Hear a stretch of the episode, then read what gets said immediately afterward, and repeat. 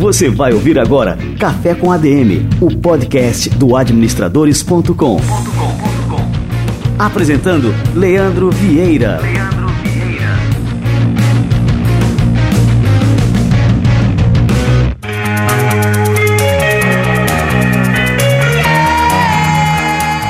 Vai começar! Alegria, alegria! Está no ar mais um episódio do Café com a DM. Hoje é o episódio 13. Eu sou Fábio Bandeira de Melo e serei o condutor desse último programa do ano. Gente, já é o último do ano. Faltam poucos dias para darmos um tchauzinho para 2016 e começar 2017 com o gás todo.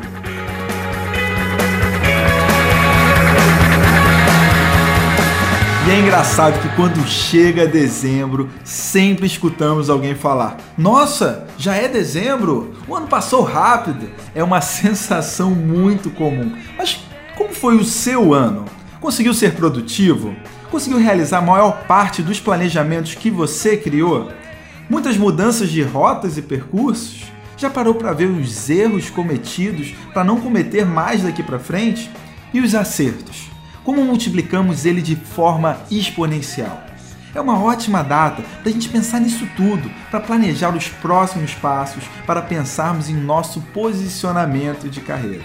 E justamente pegando esse mote que resolvemos destacar no podcast 13, último desse ano, algo que pode mudar completamente a sua carreira e o seu negócio em 2017 internacionalização de carreira e de empresas. Existe um mundo à sua espera e queremos mostrar caminhos que podem lhe auxiliar para descobri-lo mais fácil. Por isso, para esse episódio, o nosso convidado especial é o empreendedor e consultor Léo Shoa, que deixará mais claro para quem deseja entender melhor como prosseguir por esse caminho da internacionalização.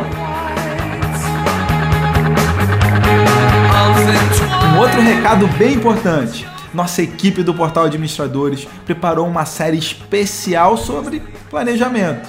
O nome dessa reportagem é Planejando 2017, com várias dicas para fazer desse próximo ano um ano cada vez mais incrível. Para acessar é bem simples. Entra no www.administradores.com.br, coloca Planejamento 2017 na busca, pronto, já chegou o conteúdo. Agora sim, Vamos para a entrevista. Leandro, a bola tá com você. E aí pessoal, bem-vindos a mais um Café com a DM. Hoje eu vou conversar com um cara fantástico aqui, fera empreendedorismo, é o Léo Shoa. E o nosso bate-papo aqui vai, vai girar em torno de basicamente três assuntos: empreendedorismo, startups e internacionalização de empresas. É, Léo, seja bem-vindo ao Café com a DM. É, o Léo, além de empreendedor, ele também é sósia do, do Mark Ruffalo, aí o, que faz o papel do Bruce Banner aí nos Vingadores. E poderia ganhar a vida em Hollywood, mas resolveu empreender. Como é que você começou essa aventura aí no empreendedorismo, não? Pois é, podia estar tá matando, podia estar tá roubando, mas eu estou empreendendo. Esse grande desafio que é empreender, principalmente empreender aqui no Brasil. Bom, é, eu comecei a empreender com 16 anos, empresa de família, né? Empresa do, do, do meu pai. E depois em acho que 2004, 2003 eu fui para Belo Horizonte, meio que quis dar um primeiro passo independente. Montei uma empresa lá. Foi o meu primeiro case de sucesso ao contrário. Né? Então nessa empresa eu fali lindamente em quase 300 mil, quase 400 mil reais, né? logo no começo da vida. E foi um grande aprendizado, na verdade, foi a minha faculdade mais cara na prática. E depois dessa experiência, eu voltei mesmo para é, entender quais, são as minhas, quais foram as minhas deficiências e saí montando vários projetos. Né? E isso em Belo Horizonte, montei também algumas coisas em São Paulo. Eu sou de João Pessoa, voltei para João Pessoa em 2008 e aqui, 2009 mais ou menos. E aqui montei um projeto que não tinha nada a ver com a área de, de, de administração, que eu estava tão acostumado, nem, nem tecnologia. Tem um, uma revista de arte e cultura, foi também uma experiência fantástica, que foi o primeiro passo rumo a essa questão da, das startups. A gente meio que transformou a ideia da revista Cenário numa startup de venda de ingressos, quando não tinha ainda esse boom de empresas de, de ingresso. Né? Recebemos até um pequeno, pequeno investimento anjo, o projeto começou a andar, mas eu fui convidado em 2011 para fazer parte de uma consultoria de uma empresa uh, em Pequim, na China, e aceitei. Uh, e aí eu passei dois anos, era para ser, ser três meses na China, na, na Bauman, né, que terminou virando dois anos. E além disso, passei mais seis meses na Europa, uh, trabalhando com uma, empresa uh, que são dos meus dois irmãos, chamada Oven Media Cast. E a gente estava cuidou, estava exatamente no, na questão da internacionalização. A empresa tinha acabado de ser aceita uh, no AIRA, que é, o, que é a academia, que é o programa de, de aceleração da Telefônica. O AIRA tem 13, em 13 países, se eu não me engano, talvez hoje tenha até mais. Uh, e eles têm uma unidade em Londres e a Overmedia foi a primeira empresa a, ser, a, a, decidir, mesmo tendo passado no Brasil, a fazer parte do programa fora. Então coincidiu que eu estava voltando da China em 2013 e aí a gente passou seis meses uh, captando clientes para a Overmedia, fazendo primeiro, essa primeira parte do processo de Customer Development, que depois a gente vai falar mais um pouquinho, né, Leandro, aqui, uhum. uh, lá fora, e fazendo pitch fora, e conhecendo as empresas lá fora e a realidade lá do mercado internacional. E aí eu volto em 2000, finalzinho de 2013 para o Brasil e criei a Cultiva Tech, que começou como uma consultoria de inovação e hoje a gente está muito focado na parte de eventos. Né? A gente ajuda as empresas que querem fazer eventos de empreendedorismo com foco em inovação no Brasil inteiro. É, Léo, essa, essa experiência internacional que você teve, assim, isso te dá um monte de referências. Você esteve recentemente aí no, no Vale do Silício. É, você observa assim, é, quais são as diferenças principais entre esse cenário empreendedor no mundo e hoje no Brasil, que é uma coisa assim que a gente é, até observa que, que hoje está começando a, a, entrar na moda, né? É, isso é legal quando a gente, quando você fala, Leandro, principalmente no Vale do Silício. Eu acho que isso é uma referência que todo mundo tem. É o grande sonho, me parece, na minha opinião, o grande sonho do empreendedor de tecnologia brasileiro é ir para o Vale do Silício. Uhum. Quando ah, meu receio é que esse sonho vire rapidamente um pesadelo, né? Por N fatores que compõem aí ter uma empresa no Vale do Silício. Mas a ideia de como é que está as empresas lá fora em comparação com as brasileiras, o que mais me chama a atenção é que a gente é muito bom, cara, aqui no Brasil. A gente é muito criativo, os projetos são muito interessantes. O grande problema é que lá fora eles estão muito mais focados no mercado global. Muitas empresas que eu vi, startups, na China, por exemplo, que eu acompanhei de perto o cenário de, de, de startups, a comunidade de startups em Pequim, em Xangai, esses caras estão criando empresas não para o mercado chinês apenas, mas para o mundo. Ela já nasce focada em ser uma empresa internacional. Enquanto aqui a gente no Brasil, por uma série de limitações, a gente foca muito no mercado local, muito no Brasil. E é uma pena, porque a gente poderia estar competindo, poderia, poderíamos ter hoje muito mais cases de sucesso lá fora do que nós temos acontecendo agora. Mas, é, Léo, você não enxerga assim, por exemplo, o Brasil é um país continental, né? Então a empresa começa aqui, tem uma série de oportunidades no mercado brasileiro e até se concretizar esse domínio do mercado brasileiro, acho que vai um tempo muito grande. Então você não acha que os empreendedores pensam, não, primeiro eu preciso conquistar o Brasil como se fosse o jogo do War. Né? Primeiro conquista o Brasil, depois a América do Sul e depois parte aí para para outros países. O que, que, você acha? Não acha que é mais ou menos assim o, o pelo menos o, o, processo, né, mental do empreendedor brasileiro? Então, é, eu costumo chamar isso de, de, chamar esse de um dos principais mitos que travam a mente do empreendedor que quer internacionalizar, que quer ter empresa dele é, lá fora. Hum. Todo mundo meio que tem isso como uma verdade. Realmente, se você for quebrar em partes essa, é, é, essa frase, essa ideia, faz todo sentido. O Brasil é continental, é difícil conquistar o Brasil todo, você tem que gastar muita energia no Brasil. Só que se você pensar por outro lado, nos casos que mais fizeram sucesso né, no Brasil, normalmente, normalmente eles fizeram sucesso lá fora. Ou seja, o fato de você ter sucesso fora te ajuda a ter sucesso no Brasil. Esse é o primeiro ponto. O segundo ponto é que ter empresa no Brasil é muito complexo. É, né, não, não, é só questão de impostos, como muita gente gosta de falar, mas a burocracia ou burocracia. O Brasil não é um país é, focado em empreendedorismo ainda. A gente está se tornando. Então, só para vocês terem ideia do que é um país focado muito mais em desenvolvimento e empreendedorismo, vou citar o caso de Hong Kong. Um caso simples. É, Uma vez eu estava lá no, no, metrô de Hong Kong e vi uma placa, um, pôster no, no, metrô dizendo assim: se você for cidadão de Hong Kong, passe no escritório do governo e receba mil dólares. E, caramba, mil dólares? Por quê? Baseado em quê? Aí, conversando com um, com um amigo local, ele falou: Ah, Léo, isso é revenue share. É divisão de lucros do governo de Hong Kong. A prefeitura de Hong Kong, Hong Kong é uma região especial da China, eles encaram como uma grande empresa. Então, se houver o que eles planejaram, né, se houver lucro no, que eles planejaram, eles dividem o lucro com a, com a população. Naquele ano que eu estava lá, tinha dado mil, lucro, mil dólares de lucro para cada pessoa.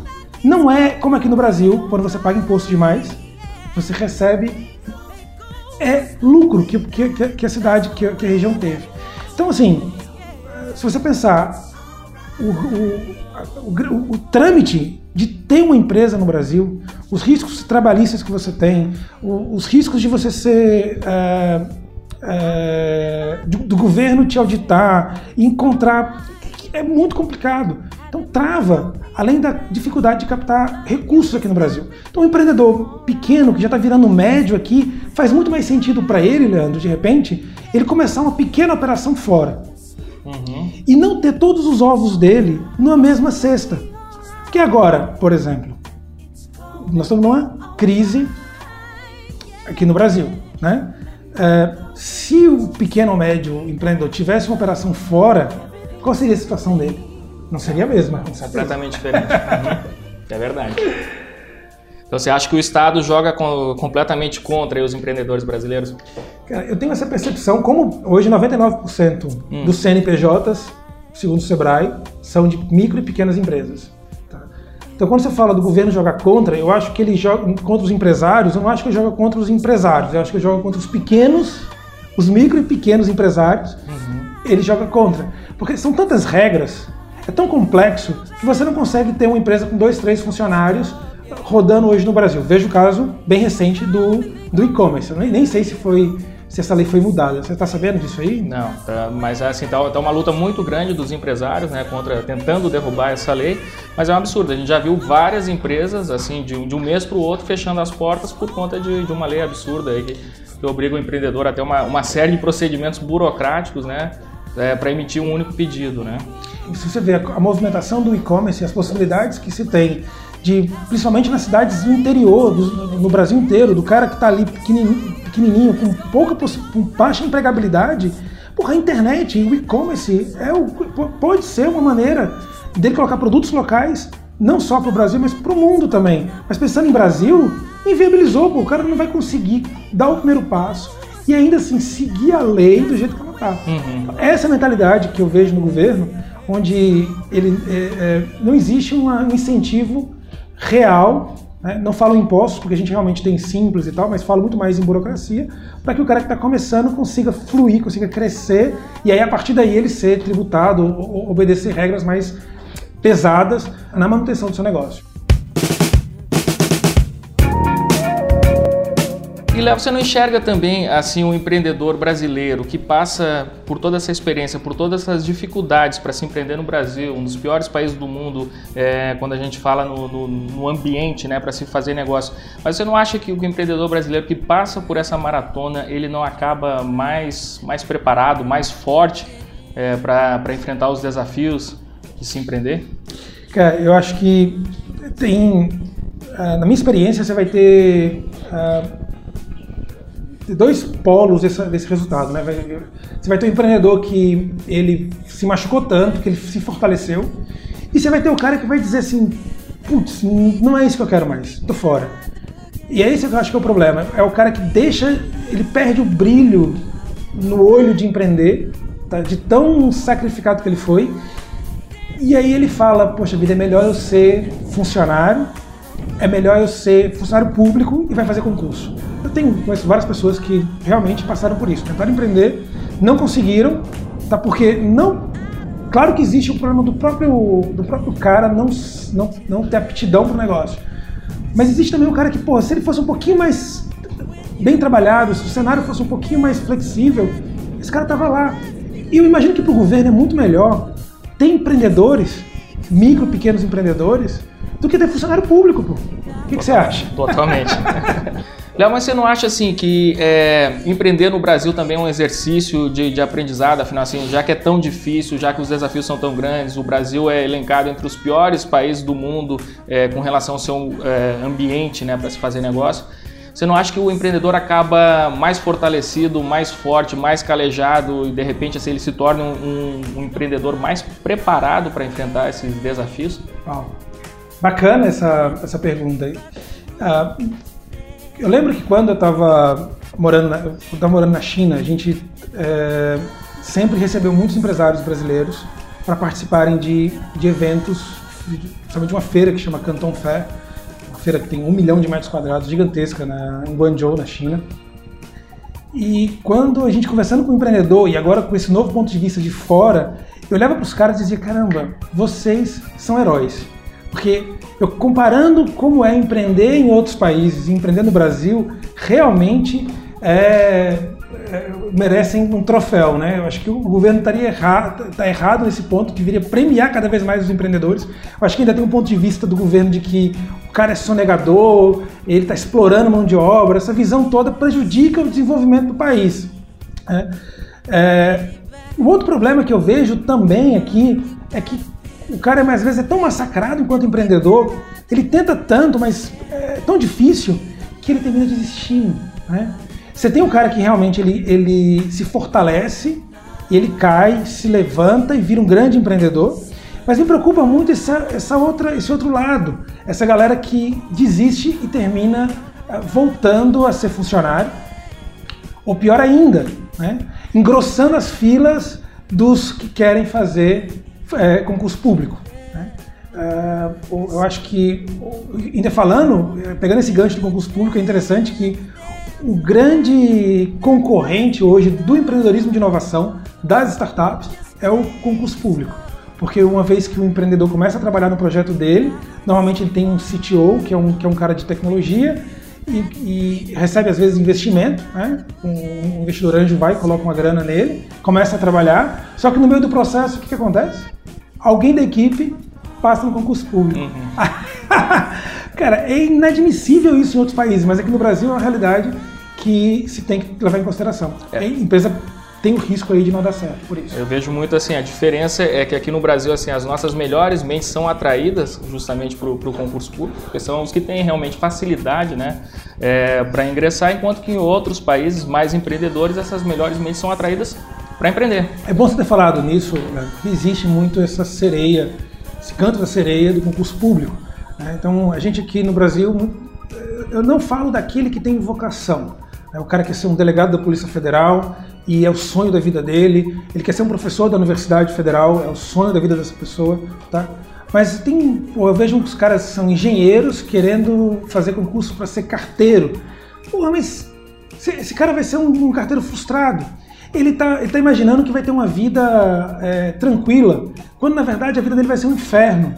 Eu, como falo, eu não troco. Eu venho de uma família onde é, meu, minha mãe é funcionária pública, eu tenho um pai que foi empreendedor, eu terminei seguindo os caminhos do meu pai e não troco. Tá? Ah, só no passado eu visitei 20 países. Como é, a não ser que eu fosse trabalhar na, na, embaixada, na, na Embaixada Brasileira ou, ou no Itamaraty, mas é, eu fui isso por conta própria, como, como empreendedor. Como é que você tem essa liberdade de fazer, de, de guiar a tua vida do jeito que você quiser? Tá? Eu não tenho horário para acordar. Não... Claro, você tem os compromissos com os seus clientes, mas é muito diferente. Né? Você, como empreendedor, sabe disso também, de você ter uma vida regrada com, com alguém que você não gosta, tendo que viver a vida inteira. Pelo amor de Deus, não, não faz o menor sentido para mim. Léo, me diz uma coisa, é, essa experiência internacional, então você conhece é, muitos empreendedores brasileiros que acabaram é, levando aí suas empresas para fora, mas isso não é muito comum. Você falou aqui no, no começo que, que, existe uma resistência né, do brasileiro com relação à internacionalização. Por que, que você acha que, que isso acontece? Quais são os motivos? Essa pergunta é interessante também, porque eu passei muito tempo pensando nisso, desde 2011 fora. Confesso que quando eu saí, eu comecei a olhar o Brasil de uma maneira totalmente diferente. Fiquei me perguntando o que, que impede a gente, o que, que impede o empreendedor brasileiro de começar a empresa dele já pensando no mercado mundial. Né? E comecei a, a buscar algumas referências e encontrei alguns fatos históricos que dão base para esse mindset que a gente vivencia hoje e que eu acho super interessante. Uh, se você pegar na história, em 1808, Dom João VI vem para o Brasil, a história começa lá atrás, e antes de entrar em Salvador, ele assina um tratado de, de livre comércio entre, entre o Brasil e as, e as, nações amigas, que na verdade no fundo se resumia quase só à Inglaterra. Mas enfim, esse tratado foi o primeiro passo para o início do empreendedorismo no Brasil, porque até então, de 1500, na descoberta, na descoberta dos portugueses, até 1808, o Brasil não poderia fazer comércio com nenhum outro país. Era mais era basicamente só monocultura. Não era proibido ter empresa. Existia uma lei que proibia ter empresa, proibia ter, proibia ter gráfica, proibia ter jornal, enfim, era tudo fechado. Com a abertura, o Brasil floresceu. Então, as grandes histórias de empreendedorismo que, que vão sendo uh, iniciadas aqui, é, todas a partir de 1808. É, o Barão de Mauá, que é o, o, o grande empreendedor da, da, dessa época, é, é, 1840, 1860, me perdoe aí se a, se a data não estiver tão correta. O, o, que acontece é que o Brasil vai florescendo até 1940. Em 1940, Getúlio Vargas, mais ou menos nessa época, Getúlio Vargas, ele fecha os portos brasileiros né, com a desculpa de dar proteção ao mercado, ao produto nacional.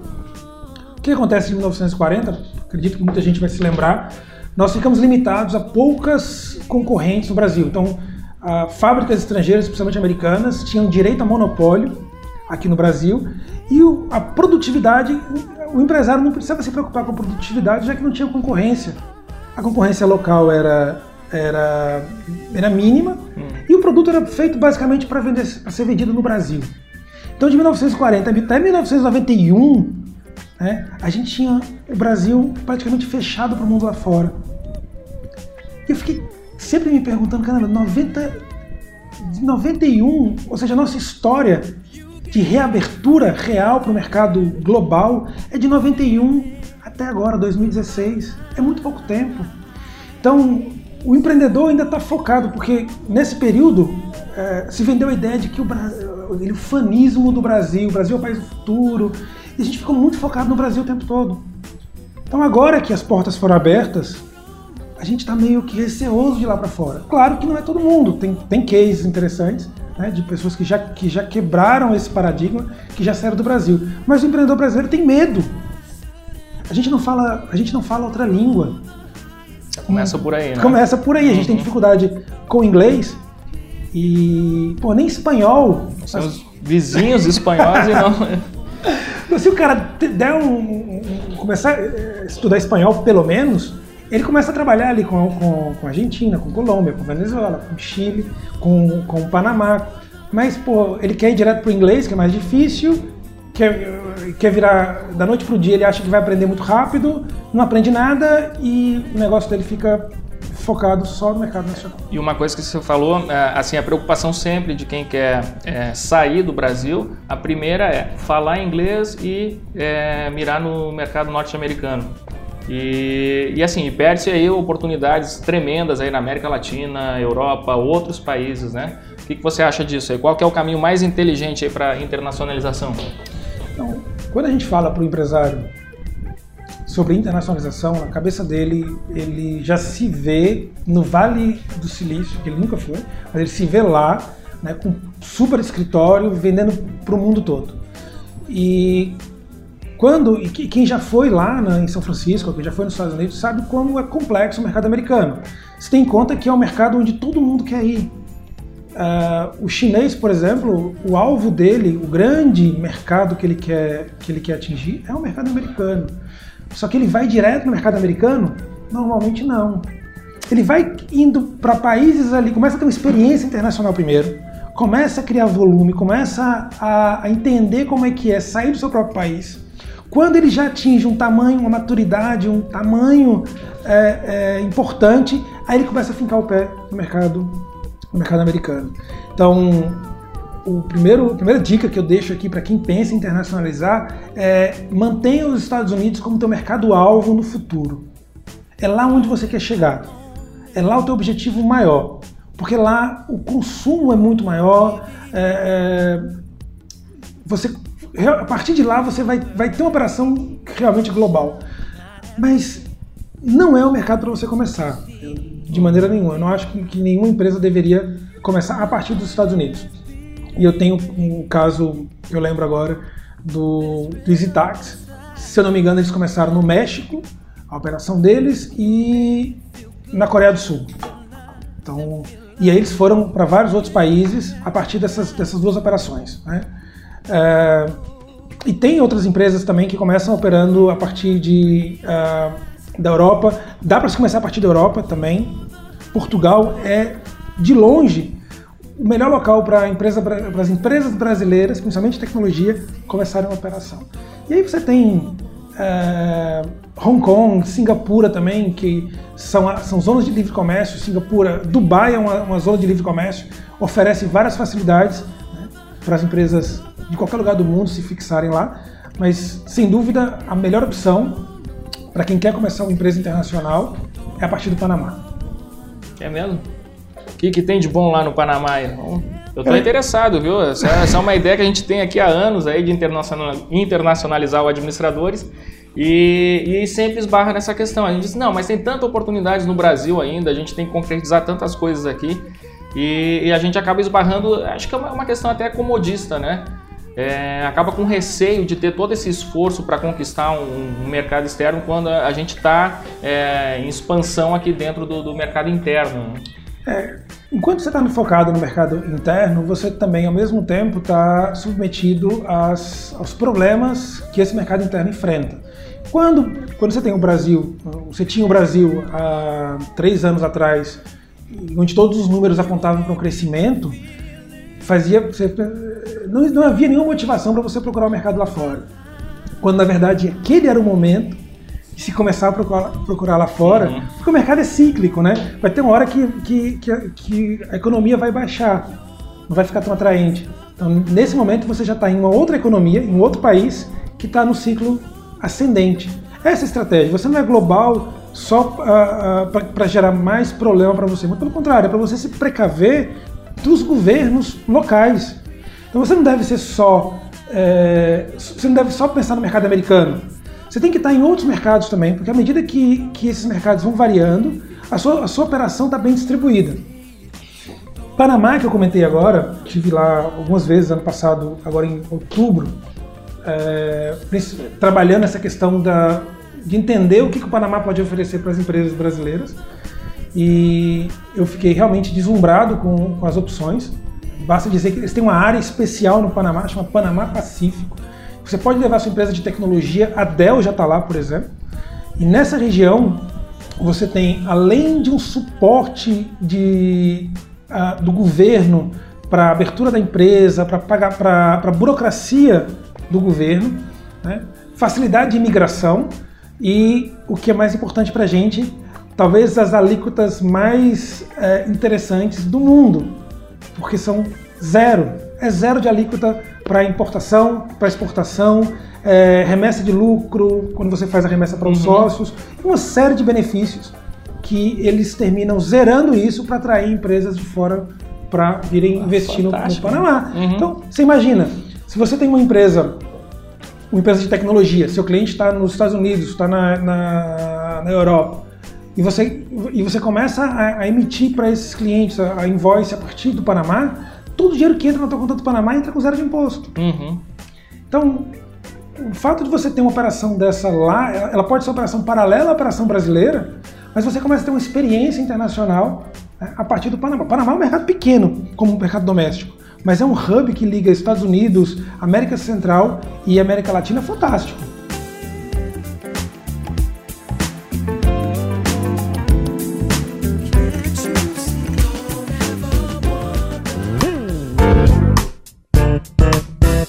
Léo, me diz uma coisa, cara. A gente está falando assim, é, quando a gente fala de startup, a gente remete logo à questão da, de empreendedorismo de base tecnológica.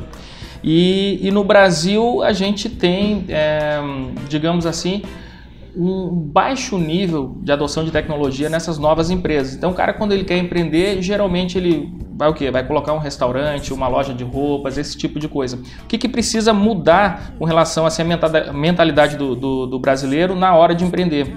Porque, por exemplo, é, eu não sou da área de tecnologia, então não sei programar, não, não sou designer e mesmo assim optei por empreender né, na, na, na, internet. E assim, lógico, você enfrenta uma, uma série de dificuldades que outra pessoa que tem esse background é, não teria, né? mas mesmo assim você consegue colocar um negócio que, que tenha a tecnologia de, de alguma forma envolvida, né? Então, assim, queria que você desse a sua visão com relação a isso e por que, que é mais interessante empreender é, tendo a tecnologia como é, o meio principal. Realmente, muita gente hoje ainda considera que empreender né, na área de startups ou, ou, ter um começar com um aplicativo é, é muito distante, é muito complexo. Uh, e criou-se meio que um mito de que a startup é uma empresa de, de tecnologia por si, quando na verdade a tecnologia está ali para escalar. Claro que se a gente for pegar um restaurante como exemplo, ele não é um startup. Um restaurante é uma operação muito complexa, você não consegue escalar ela é, para nacionalmente ou mundialmente da noite para o dia. Né? É uma operação muito cara. Se você comparar com um aplicativo como o Instagram, que ganhou o mundo assim, né? e com o mínimo de pessoas possíveis, aí você vai ter uma dimensão do que, da diferença do, do, de uma startup para um, um, restaurante. Mas o que é legal hoje em dia é que esse dono de restaurante, o cara que já tem um restaurante, que ele, ele conhece bem o mercado, ele sabe das, das dificuldades que os outros donos de restaurante têm. Então, pode nascer daí um projeto em que ele encabece, que ele, que ele, que ele, que ele tome a frente é, que seja um aplicativo para ajudar em algum, em algum ponto o, o, a rede, os, os, restaurantes. E aí sim a gente tem uma startup. Então, acho que o mundo que a gente vive hoje tem essa possibilidade que não tinha muito tempo atrás. De você começar pequenininho, às vezes ter um restaurante, uma, é, uma loja de moda, uh, enfim, vários pequenos negócios que com, com a experiência do empreendedor podem virar empresas nacionais ou empresas globais com o uso da tecnologia. E o cara não precisa conhecer a tecnologia, né? Na equipe dele ele vai ter alguém que, que domine a área, que, que no meio de startup a gente chama de CTO, mas na verdade é o, é o programador, né? que, vai, que vai fazer esse elo para ele, né? Entre o, a questão da tecnologia aplicada ao, ao negócio. É, e o que eu acho interessante assim, é que hoje em dia todo mundo tem um contato é, 24 horas por dia com tecnologia.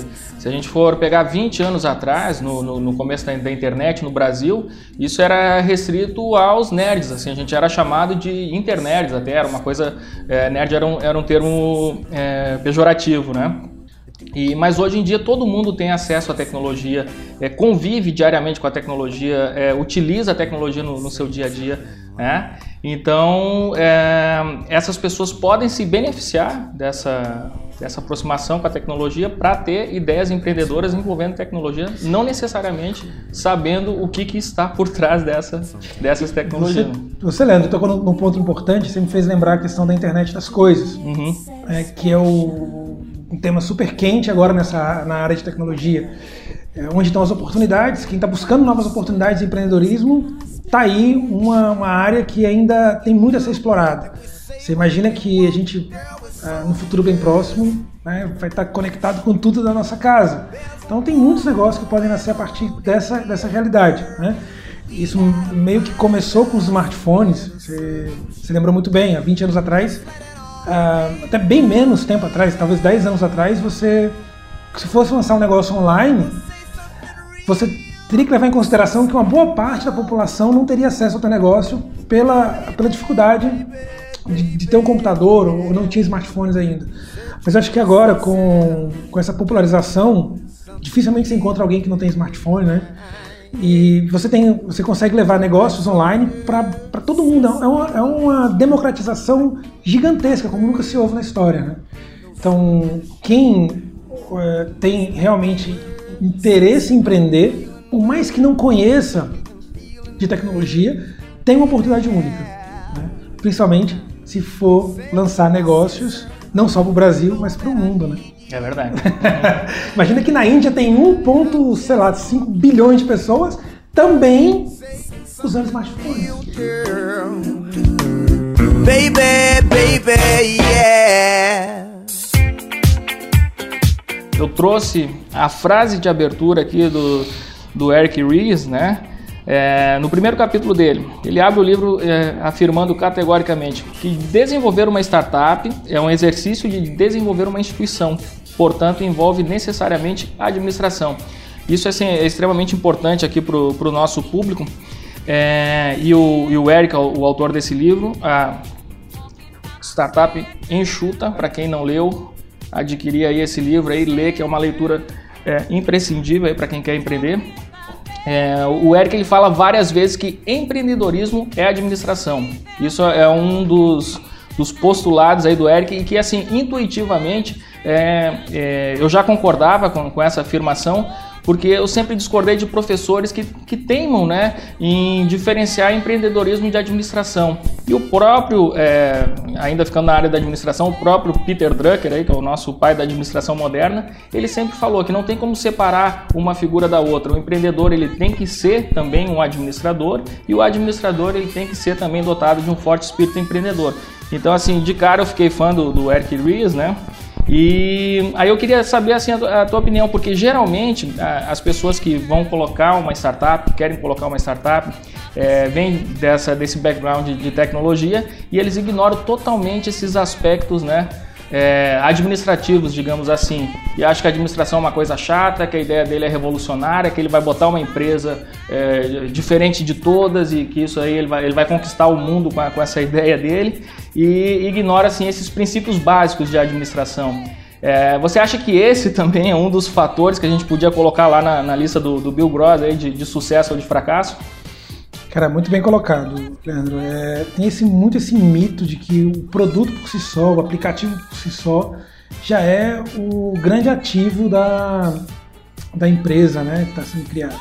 E é interessante ter em consideração que quando o, o empreendedor, né, que, que vem com esse background de, da área de tecnologia, ele decide fazer ou engenharia da computação ou fazer ciência da computação, Muitos deles estão fazendo porque não gostam de gente. Eles, computador é muito melhor de lidar. E ele entra nessa área de startups achando, pô, vou fazer um aplicativo, continuo lidando com tecnologia. A realidade, na verdade, é que o ideal é que esse empreendedor tenha muito, tenha mais facilidade de lidar com gente, né, que tenha eh, o conhecimento de administração do que exatamente tecnologia. Porque o grande desafio não é lançar o aplicativo. A tecnologia, a gente até brinca nessa área que é um commodity. Você consegue fazer muita coisa com tecnologia. O difícil é a execução, é o dia a dia, é respeitar os prazos, é lidar com, com o governo, lidar com o contador, com o advogado, lidar com a equipe, motivar a equipe, atrás de cliente. Isso é uma coisa que às vezes o empreendedor não quer fazer. Ele quer que o aplicativo venda sozinho na internet. A quantidade de empreendedores que eu já vi é, na ilusão de que o, a plataforma dele vai se vender sozinha é gigantesca. Na, na prática, na prática, é um trabalho corpo a corpo. O empreendedor tem que estar preparado, tem que gostar de, de, de estar na rua conversando com prospects, com possíveis clientes. Então, é, esse distanciamento das noções básicas de administração é sim um entrave para o lançamento de, no, de mais é, empreendimentos, mais startups de sucesso. É verdade. E, e, você falou agora, por exemplo, a gente estava comentando sobre o caso da, da, da. O Thales, quando fundou a companhia, tinha um aplicativo muito bom, mas ele tinha que convencer quem? Os taxistas a, a usar o aplicativo. Então ele fez esse corpo a corpo, né? Então não tem como a gente se esconder só por trás do computador, por trás da tecnologia, no, que no fim das contas a gente vai ter que lidar com gente, vai ter que ter habilidades né, que são desenvolvidas é, no dia a dia de qualquer, de qualquer empresa. É, eu vi já alguns empreendedores, é um caso interessante esse, porque você escuta o cara tendo uma ideia maravilhosa para fazer um aplicativo, por exemplo, ah, que vai conectar garçons com restaurantes. Pegando o exemplo de restaurantes que a gente falou, né? E o cara, pô, ele faz um aplicativo lindamente, tudo funciona perfeito. Aí você pergunta pro cara, tá, mas você tem experiência com restaurante? Não. Você tem experiência com garçom? Não. Você já foi garçom? Não. Porra, mas você vai pelo menos ter uma experiência rápida como garçom, é, conhecer os caras, conversar com eles, vivenciar? Não. Cara, você vai lançar um produto para um mercado que você não conhece nada. Então, tu é da área de, de programação, fica sempre aquela história. Às vezes são três sócios, os três sócios são de tecnologia, e eles acham que só com tecnologia o negócio vai dar certo. Então, essa galera precisa mudar. Né? Eles precisam entender que quando você lança um produto, o teu, uh, o teu cliente é o ativo principal da, da, do projeto. É com ele que você tem que estar junto. O Thales é um grande exemplo. Ele foi, ele foi bater bola com os taxistas, participou de eventos com os taxistas, vi, teve uma vivência com essa galera. Ele não virou taxista, né? não precisa virar taxista, mas tem que entender o que, que esse cara pensa para poder desenhar o produto de acordo com as necessidades que eles esperam. Então acho que isso é bem importante.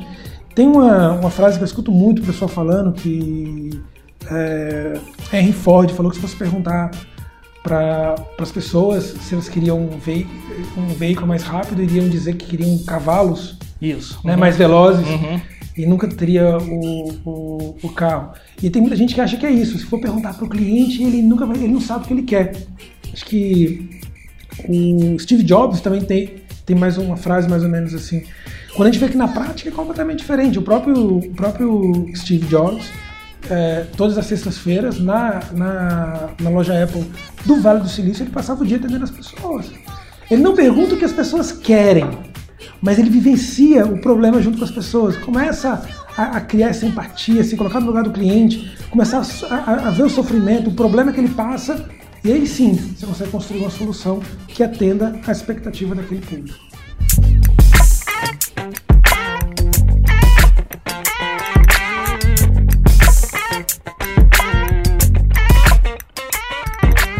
A gente falou agora aqui, é, um dos grandes riscos, a gente não, não, não chegou a expressar isso, que o empreendedor corre é de se apaixonar cegamente pela sua ideia.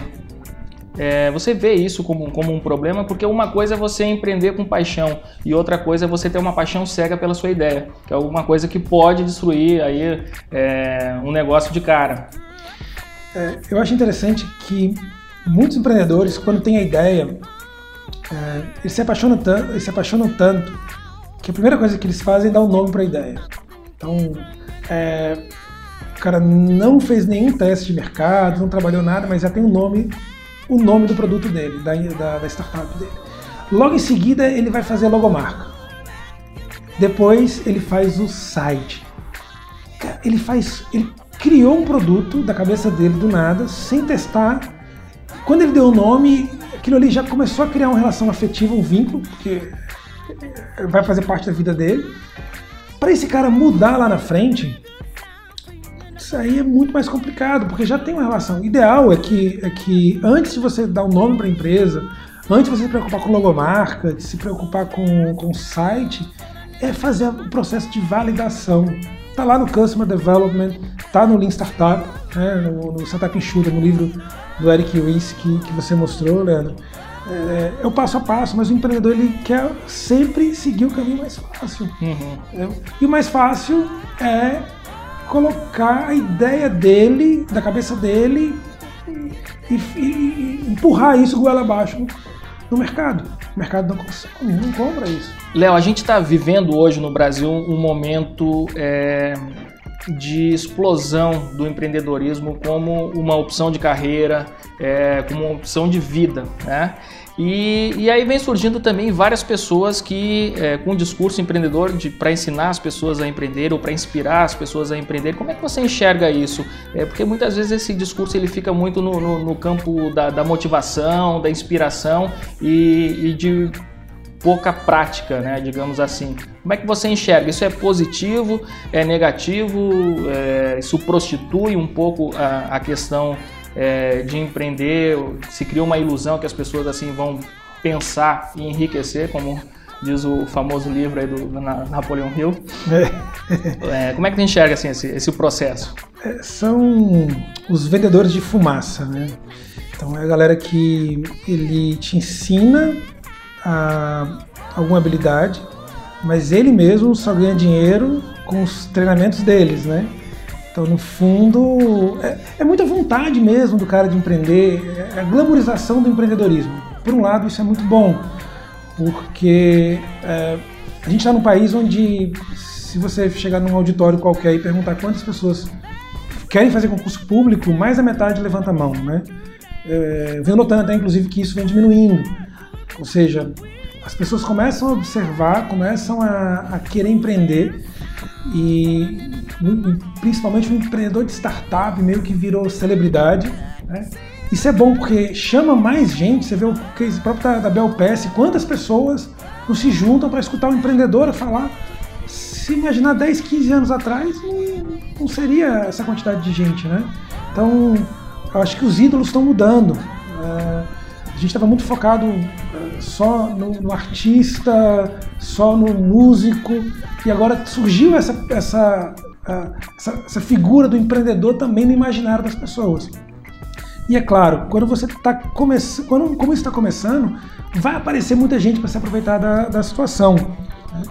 Então, eu tenho, eu termino vivenciando isso muito de perto, porque como facilitador do, do Startup Weekend, para quem não conhece, é, é, um evento que acontece no mundo inteiro, é uma batalha de startups, começa numa sexta-feira à noite e em 54 horas, ou seja, no domingo, é, aquelas pessoas que estavam participando do evento, elas precisam criar uma, uma startup, um, um, projeto viável, uma banca que julga, a gente faz isso no, no Brasil todo, e termina observando muitos mentores, porque o evento ele, ele, ele pede que tenham pessoas que já, empreendedores, que já passaram pelas, pela, é, pelas dificuldades de empreender, para ajudarem né, aqueles que estão ali começando com, seu, com a sua ideia vão ter só 54 horas para criar o projeto. Né? Então, observo que muitos desses mentores, na verdade, não têm tanta experiência de negócios, ou seja, nunca fecharam empresa.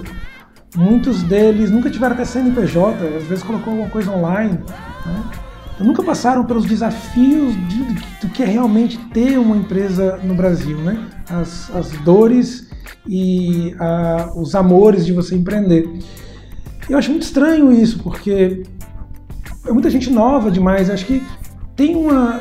necessita ter uma experiência primeiro para você depois compartilhar. Né? Uhum. É, a tendência, pelo, pelo que eu estou observando agora, dos próximos anos, é que a gente comece a procurar mais exemplos concretos. Se você está precisando de um mentor para o teu projeto, para tua startup, veja o que, que esse cara fez de verdade, é, o que, que ele executou mesmo, não só se ele já deu palestra, se ele tem artigo publicado, que hoje todo mundo publica artigo em todos os lugares, é, mas verifica se ele já teve empresa, é, o que, que, ele, que, que ele aprendeu na, na, na, empresa dele. E às vezes você vai ter um mentor específico é, de uma área por exemplo, o, mentor de web design, então ele tem uma empresa, ele já passou por várias dificuldades para montar o projeto dele, ele terminou criando é, aplicativos para clientes extremamente exigentes. Esse cara vai te ajudar bastante a montar o teu, teu projeto. Uhum. Né? Então você vai, se você quer ter mentores para te ajudar, faça antes uma, uma, pesquisa, uma seleção. É você quem seleciona o mentor, não o contrário. Uhum. Você que tem que escolher o cara. É você que procura o mestre, né? É verdade. e por falar, falar em mestre, assim, o que eu acho interessante é. Resgatando, não sei se você lembra do Karate Kid, quando Daniel San queria aprender karatê é o senhor Miyagi diz, beleza, então começa aqui pintando aqui a minha cerca. E aí ele fazia aqueles movimentos lá com a mão e não entendia por que, que o, o mestre estava é, passando essas tarefas aparentemente inúteis, né? É, lixar o chão também, que tinha que fazer aquele movimento, até que esse, esses movimentos afloraram né, na, na hora da luta como os movimentos é, perfeitos ali do, do, do Karatê. E o que a gente observa é que muitas vezes esse, esse candidato a empreendedor, ele não está disposto a pintar cerca nem a lixar o chão. Ele acha que ele vai aprender é, de forma espontânea, que basta aquela postura mental, aquela atitude mental positiva ali para o negócio dele dar certo. Mas é, que na verdade ele tem que aprender os princípios básicos, né? Ele tem que ir lá aprender a pintar cerca, lixar o chão e, e que é daí que vem realmente um aprendizado mais consistente, né? Eu até me questiono também, se esse cara quer realmente ser um empreendedor ou se ele quer só o glamour que está tá em volta do hoje do empreendedorismo. Né? Muita gente, por exemplo, uma das regras, está na metodologia do Lean Startup, é não divulgar, não, faz, não, promet, não divulgar na imprensa o teu, o teu projeto quando você está começando. Uhum. Porque quando você promete, é muito mais difícil depois de você mudar, o que a gente chama de pivotar. Sim. Né? E o que eu mais vejo é a galera com a ideia, saído, saiu recentemente de um evento como Startup Weekend e já sai na imprensa inteira a ideia do cara. O que, acontece com isso? O cara tem, cria depois um compromisso que ah, uma coisa muito nova ainda e fica difícil dele mudar. Então, é, fica sempre essa, essa, minha dúvida: será que esse cara quer ser realmente empreendedor? Porque o empreendedor ele vai ter que fazer isso que você falou, ter a questão mais básica, ele tem que ter experiência, ele tem que criar. Se você vai fazer qualquer atividade, você vai ser um padeiro, você tem que aprender a amassar né, a massa, a misturar os ingredientes, né, colocar no forno, saber o ponto certo de tirar. Então, para empreender é a mesma coisa.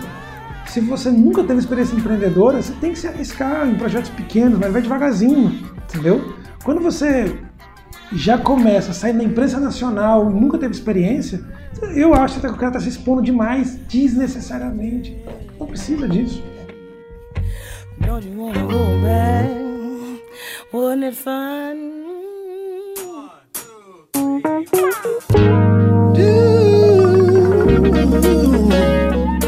Quando eu comecei a empreender, isso aí, vamos voltar lá para o início desse século, né? É, não existia ainda essa, essa moda de startup no Brasil. Acho que nem existia esse termo por aqui ainda difundido, né? E eu disse, não, então vamos fazer o básico. Para mim, eu estava colocando um negócio, eu não estava colocando uma startup. Então não existia acesso a dinheiro fácil. Acho que nem hoje em dia existe assim esse acesso fácil a capital no, no, no Brasil. Mas então eu disse, não, quero fazer o básico. A minha empresa está começando, ela deve crescer e aí vamos fazer o passo a passo para que a coisa aconteça.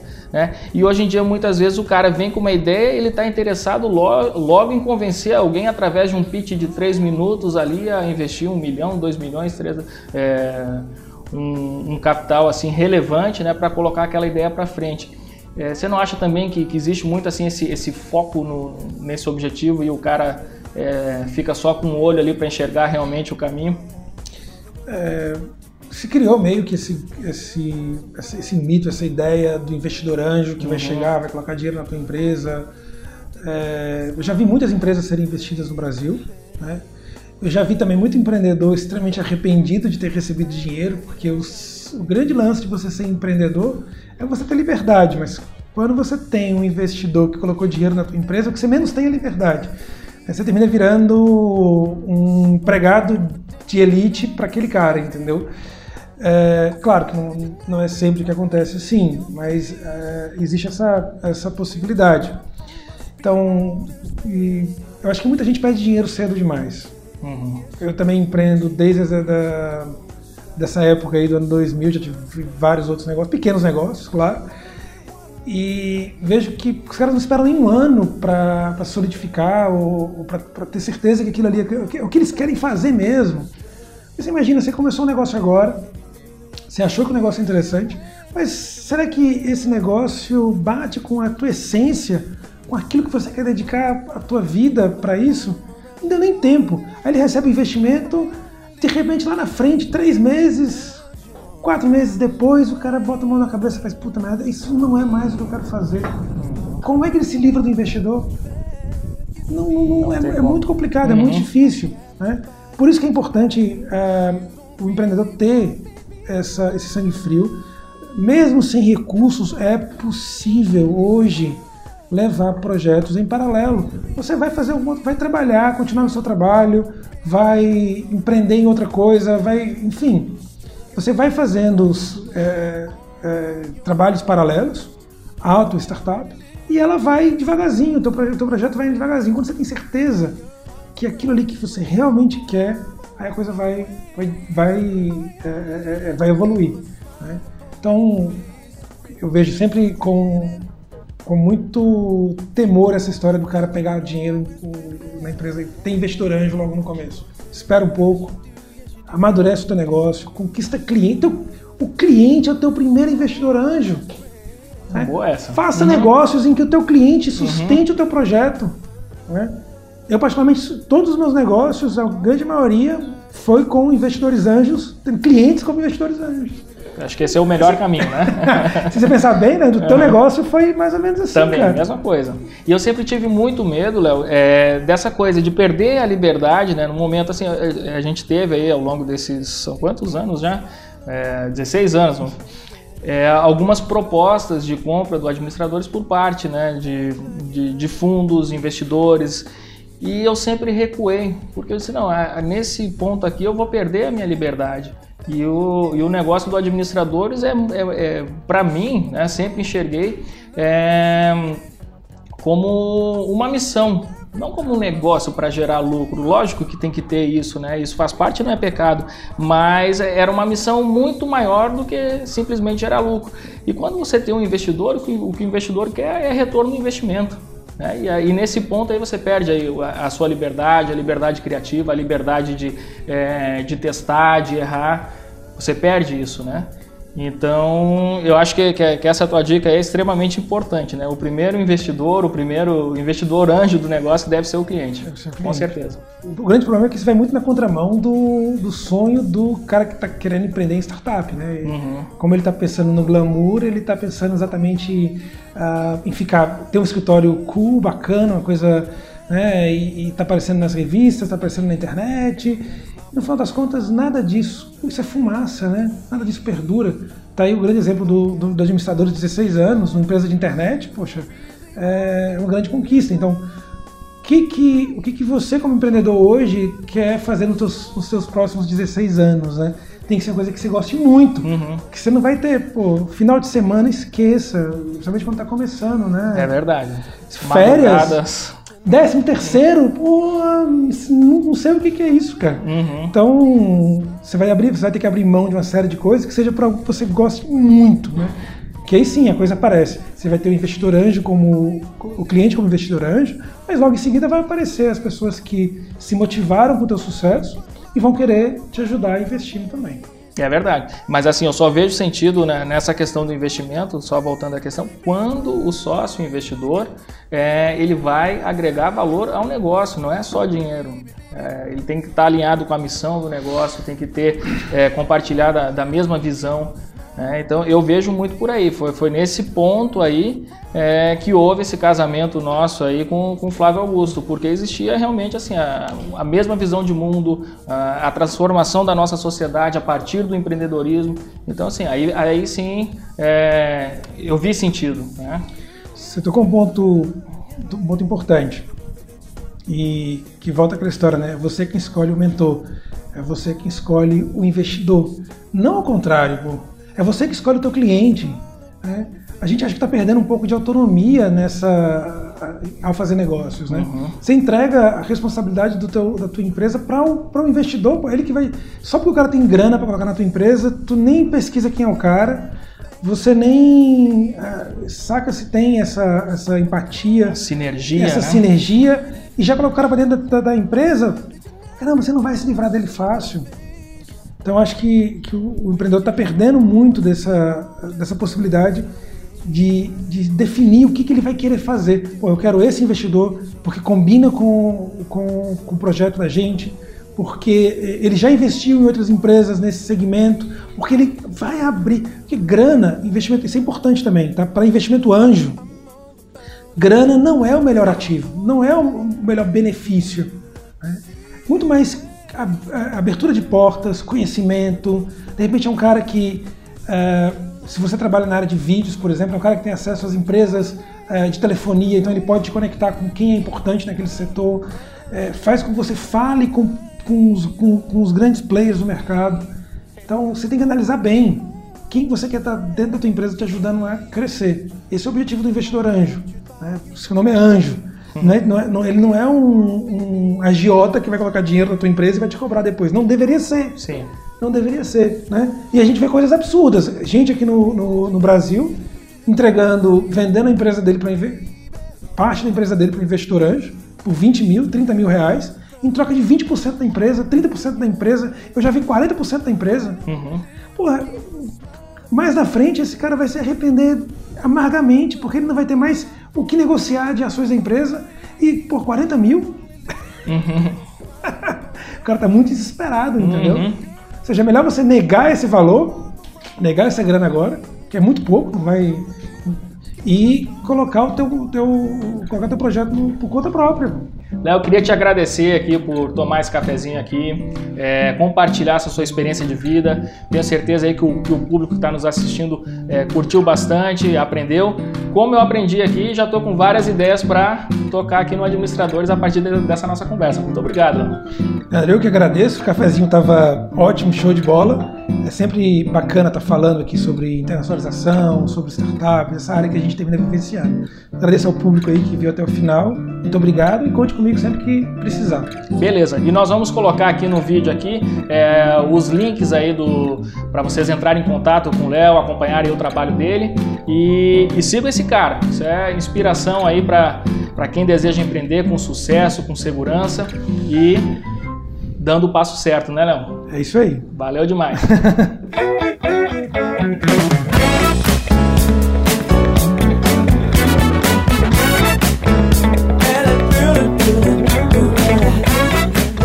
Está aí a entrevista com Léo Shoa e Leandro Vieira. Espero que você tenha curtido. Estamos chegando no final do nosso podcast de fim de ano. E o desejo de toda a equipe do Administradores para você é que esse ano novo que se aproxima seja uma porta aberta para novos sonhos, realizações e felicidades. Ame tudo que você faz e faça com amor Siga suas paixões, crie sua realidade, conheça suas habilidades, confie em você. Faça sempre dos seus dias mais felizes. Esse é o melhor caminho para ter ainda mais sucesso naquilo que você procura fazer. Um abraço, bons insights, feliz ano novo e tchau, tchau!